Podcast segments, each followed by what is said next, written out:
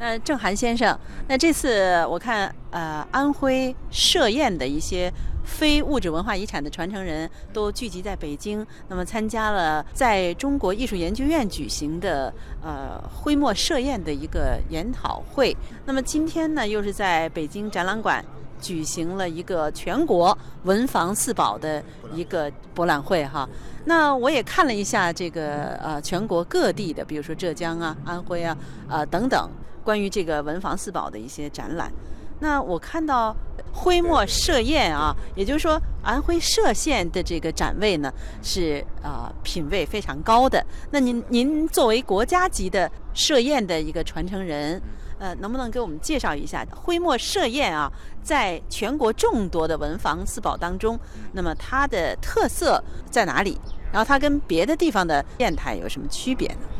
我觉得谈这个问题呢，首先要从两个方面去讲。一个呢，设宴呢，因为它传承现在是中国四大名砚，那么歙砚是中国四大名砚之一。那么它呢，有着一千两三百年的历史。那么另外一个就歙砚呢，它的材质呢，呃，与其他的砚不同。歙砚呢，它属于板岩，那么可能其他一些砚呢。它有板岩的，或者是有沉积岩的，等等，这么这是材料的不同。另外一个材料当中呢，有很多歙砚的精美。首先一个是它材料当中的精美，就是有各种各样的纹理，其中最著名的有你像梅纹啊、水波纹啊、金星啊等等。那么其他砚种它也有它相应的纹理，可能在跟歙砚相比较而已呢，就是各家它有各家的那个呃长处不一样，但是从实用。欣赏这个角度讲，我觉得歙砚还是比其他砚更胜出一点。我觉得一种文化，首先是跟它的地域有很大的关系。那么歙砚的精美，首先是一个有歙砚这个徽州文化的一个底蕴的支撑。那么，呃，同时它的材料呢，又是受那个徽州这种地域自然影响，啊，才产生这么精美的一种材料。歙砚呢，就是它的历史有一千两三百年的历史了。那么从古到今，很多文人雅士特别喜欢歙砚。那么喜欢歙砚，它精美的材料、精美的石质材料、纹理等等，还有包括就是歙砚的精美的雕刻。那么歙砚这个跟其他砚种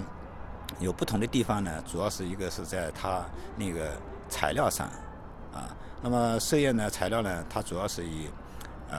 板岩，就是材料里面石头里面它分板岩，那么它其他岩石的岩就板岩，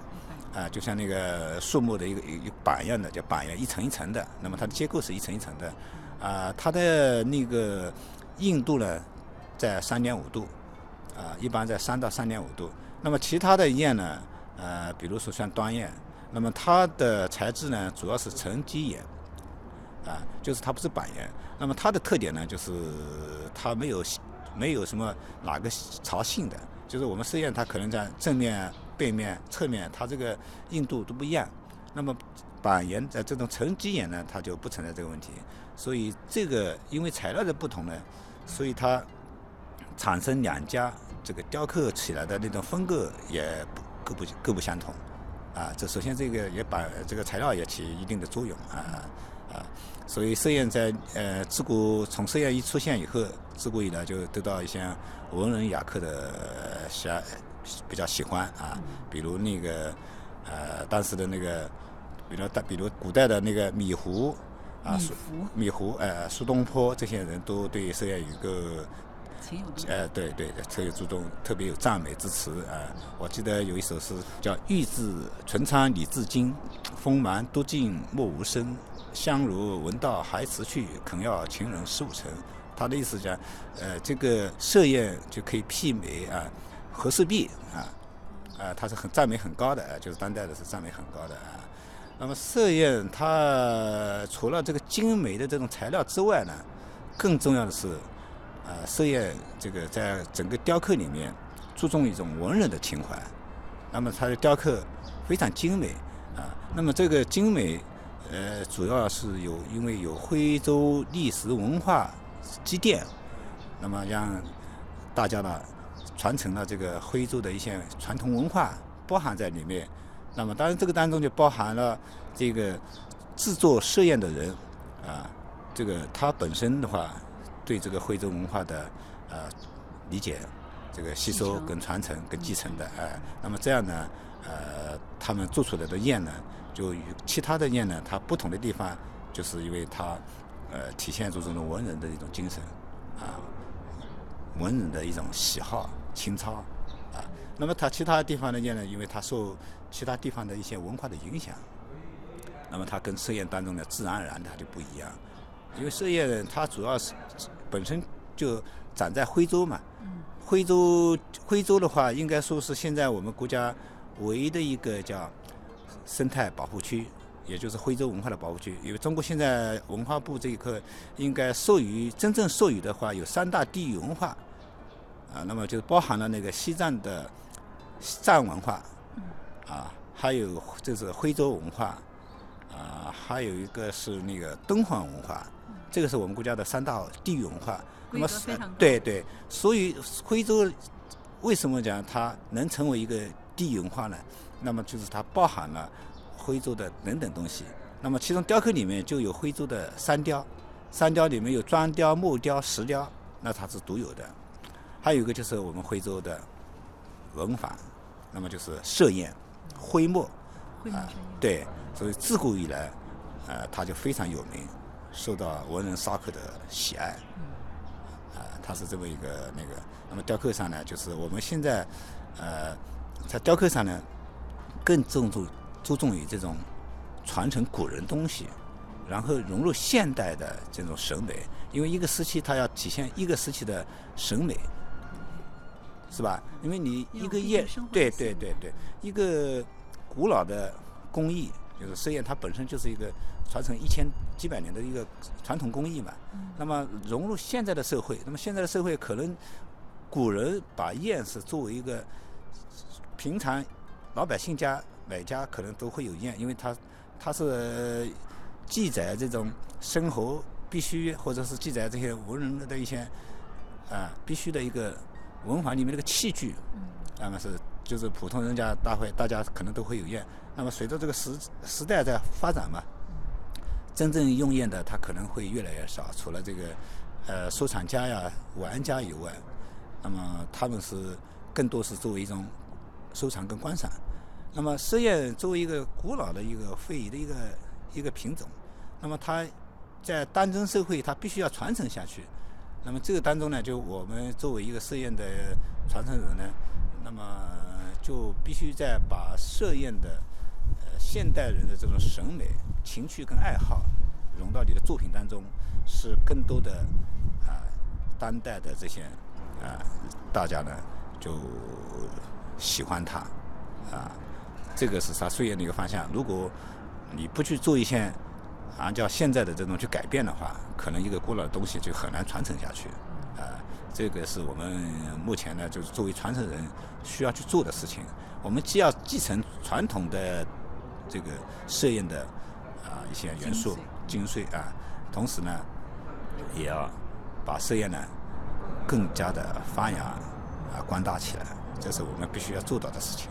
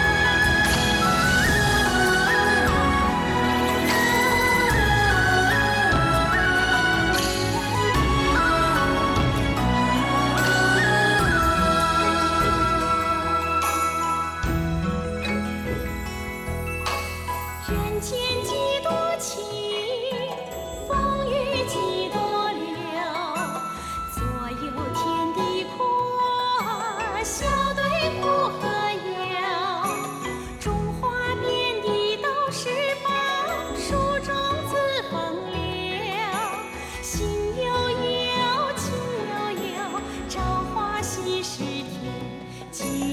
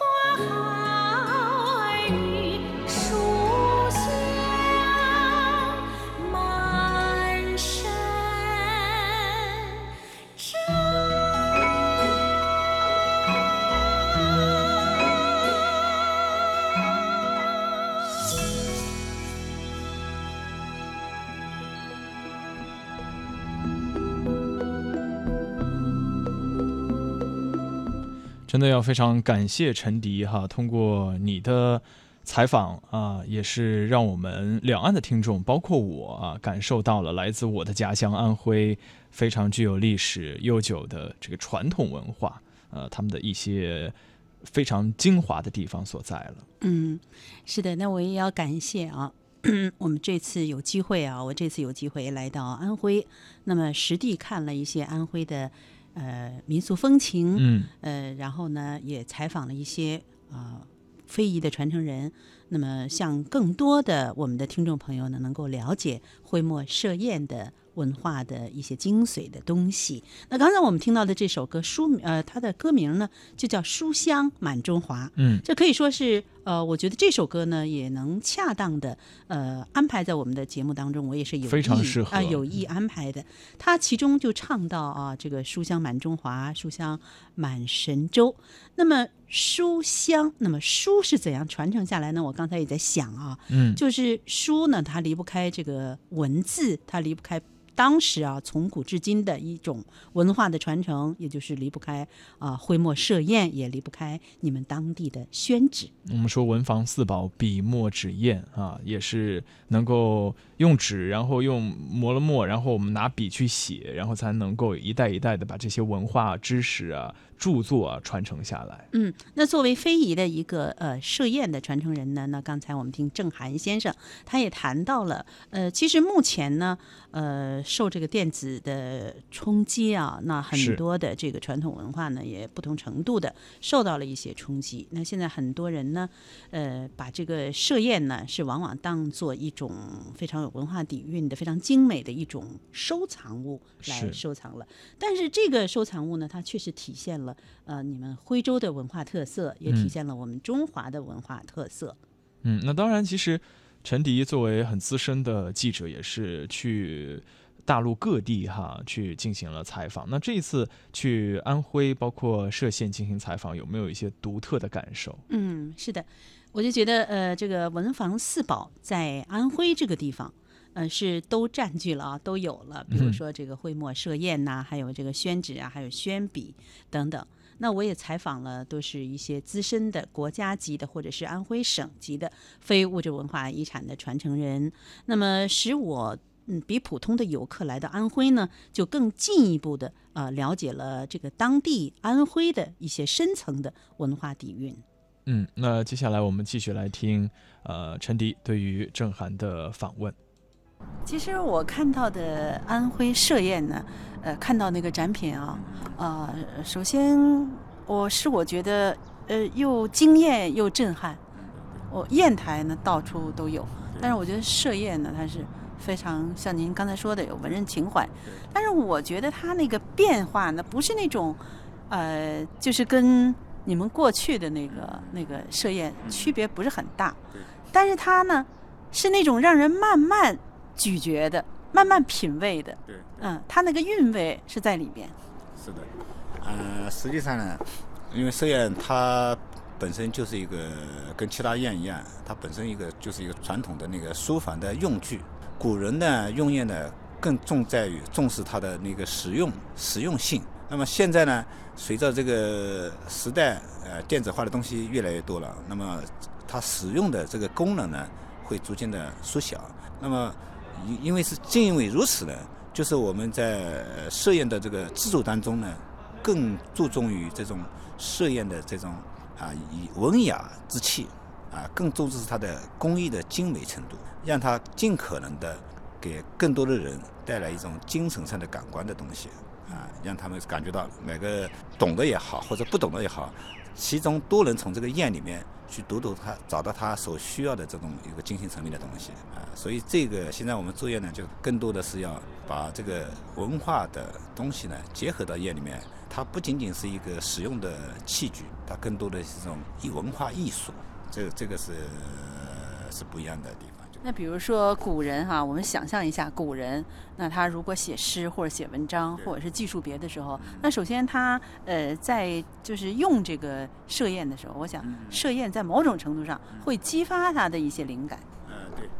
嗯，设宴呢，它因为它首先一个就古代的文人雅士啊，呃，为什么呃大家都喜欢去用宴，尤其设宴啊，呃，实际上在这个用宴的过程当中呢，其实它也是在它。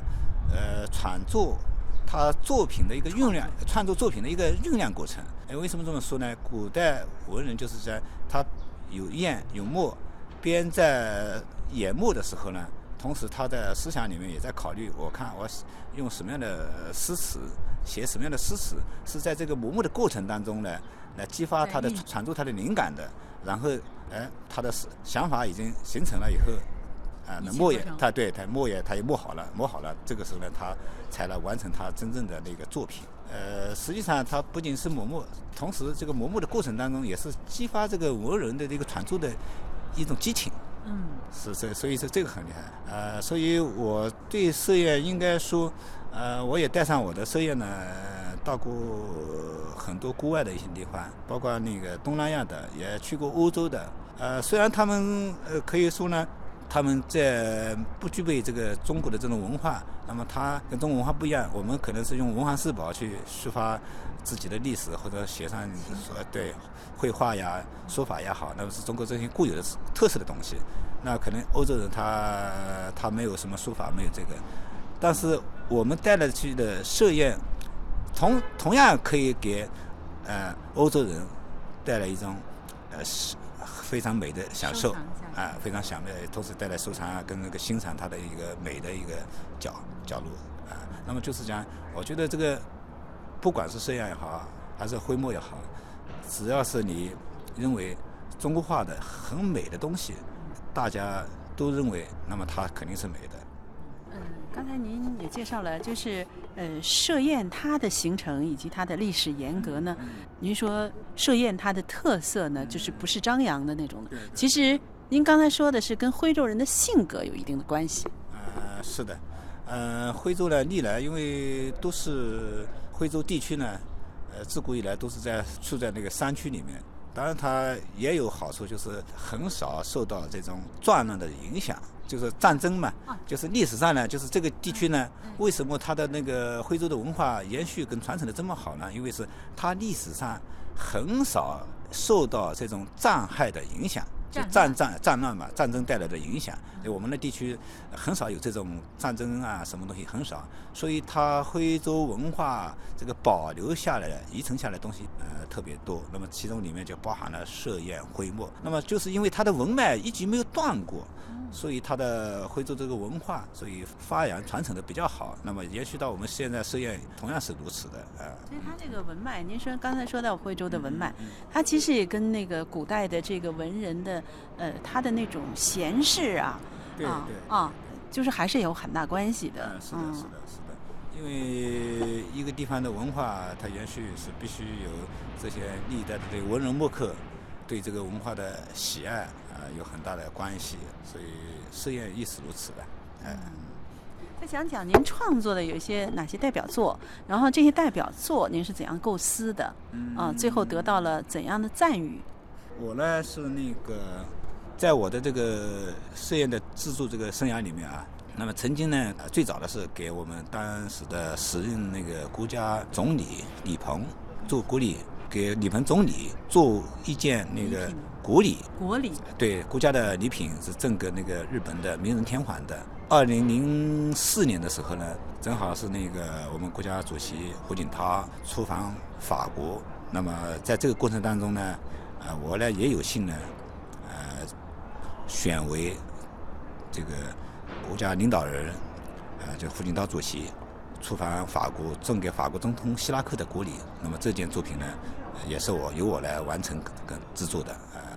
这个作品里面呢，因为这个就牵涉到两个国家之间的这种文化的属性。对对对，因为每个国家它的文化跟中国的文化它是有不同的地方。那么作为一个国礼呢？我想呢，就是讲，呃，只要是中国人喜欢的，但是呢，同时也要让这个被送的国家呢，送过去的国家有他，对对对对对，是我送给谁的，那么他让他们之间呢，对这个作品呢，也要能认识跟理解，啊，这个是做鼓励当中，可能讲你送一个东西，呃，人家有这个跟你中国文化不一样的，人家不一定喜欢呀，所以在这个鼓励当中，这个这个你做做这个作品的时候呢，就前期我就会考虑到这些问题。那么同时呢，这个作品呢又要反映我们国家的一个元素的代表。那么作为我们中国文化里面最具代表的，那肯定当然就是一个图腾嘛，当然是龙嘛啊。那么龙呢这种东西呢，就是在历史上呢，可能是从其他雕刻里面、绘画当中都经常出现的。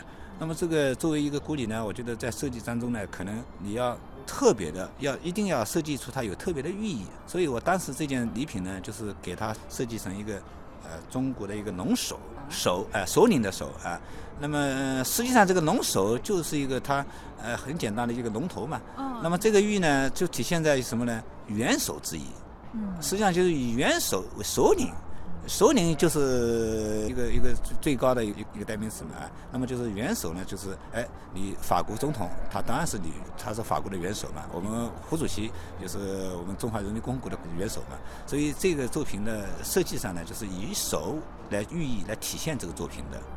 同时呢，这个龙本身又是中国的一个图腾。是吧？那这样的话，就是一个作品你产生以后呢，啊，自然而然一看，哦哦，这个东西哦，肯定是中国的，因为其他国家它不具备这个龙啊这个元素的东西，所以这个作品我觉得应该从设计从这个寓意当中呢，我觉得它还是比较成功的，反映了把中国的文化，同时把这个燕的文化的东西接入到你的作品当中去表达啊，去表达中国的这种元素等等的这些。啊，都能都把它包含到里面去，我觉得它这是它最大的一个特色吧，是这个的。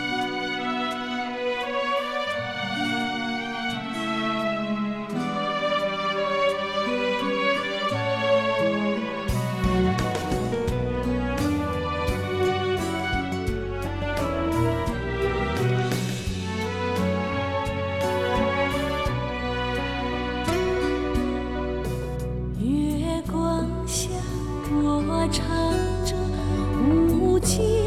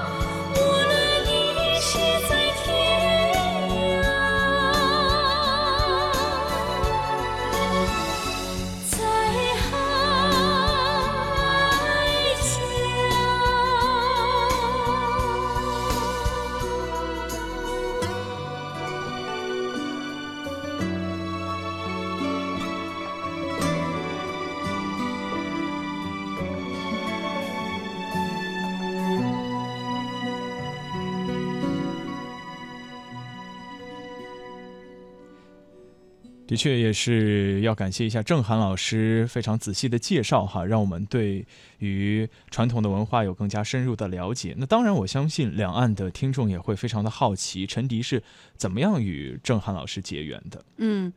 呃，说起来非常偶然啊，嗯，因为呃三月底是在啊北京中国艺术研究院举行了一个徽墨设宴，与这个北京的一些专家啊学者来进行对话，来进行学术交流这样一次会议。那么在第二天呢，就在北京展览馆又举行了安徽啊徽墨设宴的呃全国文房四宝的一个展览。那么在这次展览当中，我就认识了郑涵老师，是非常偶然的。我可以说对郑涵老师是。呃，一无所知，就是不是很了解。但是呢，因为做节目呢，呃，我听了他那段就是采访，大约半个小时，我像挖宝一样，可以说是挖到了呃郑涵老师啊，他谈中国文化底蕴的呃很精彩的一部分言谈。嗯，那么他还谈到了自己的成就，也就是说他做了啊设宴的一些国礼。那么，作为我们中国领导人赠送给外宾的一个礼物啊，这是他引以为骄傲的。我听了以后呢，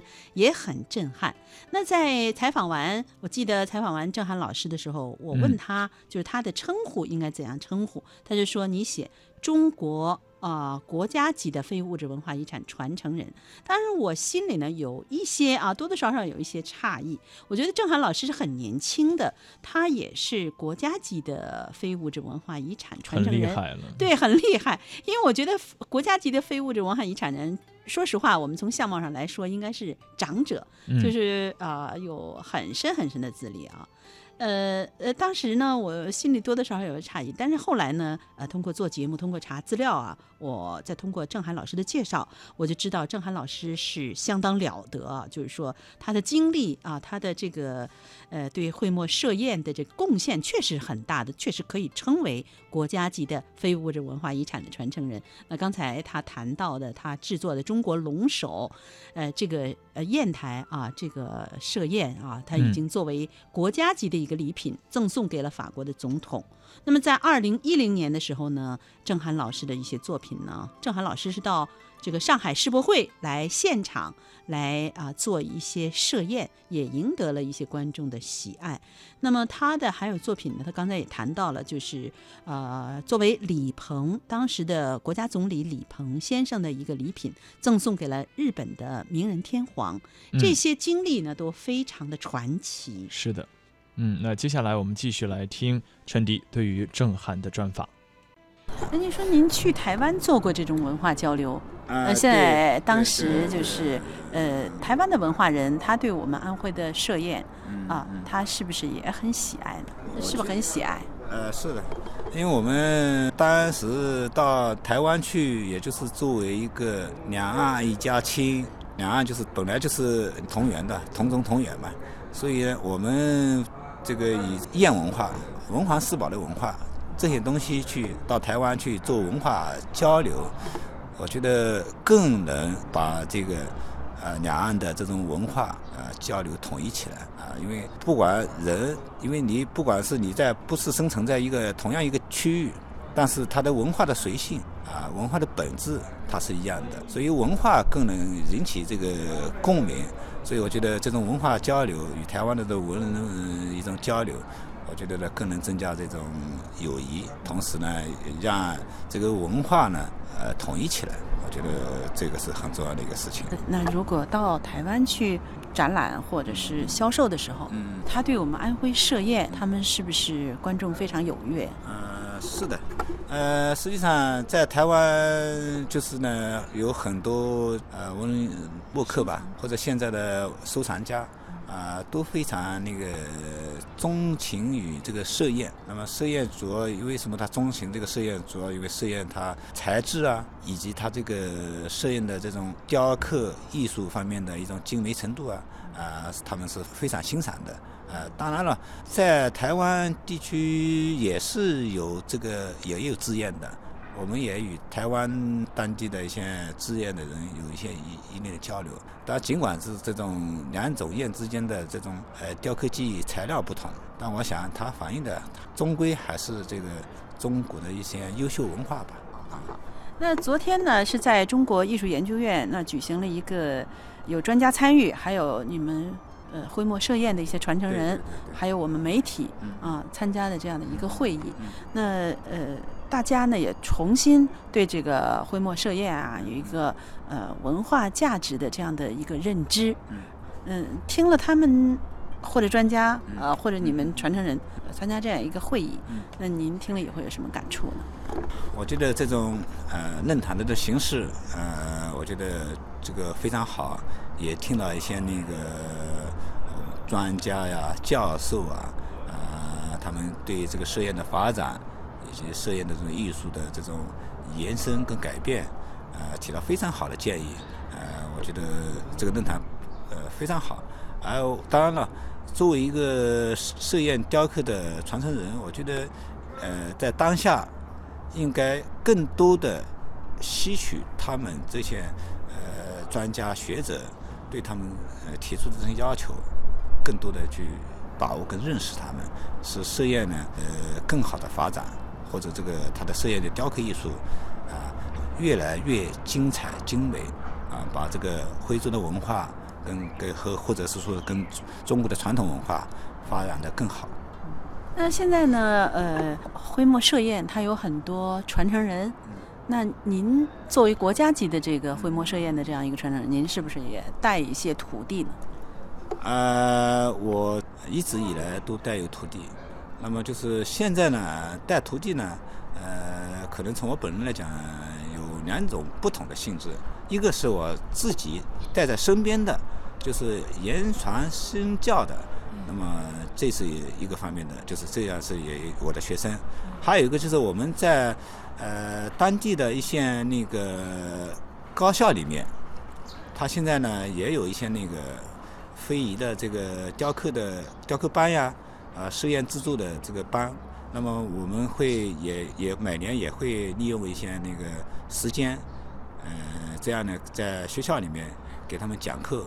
呃，或者是给他们一些呃亲自的一些呃指导等等。那么这样的也是一种传承的形式吧。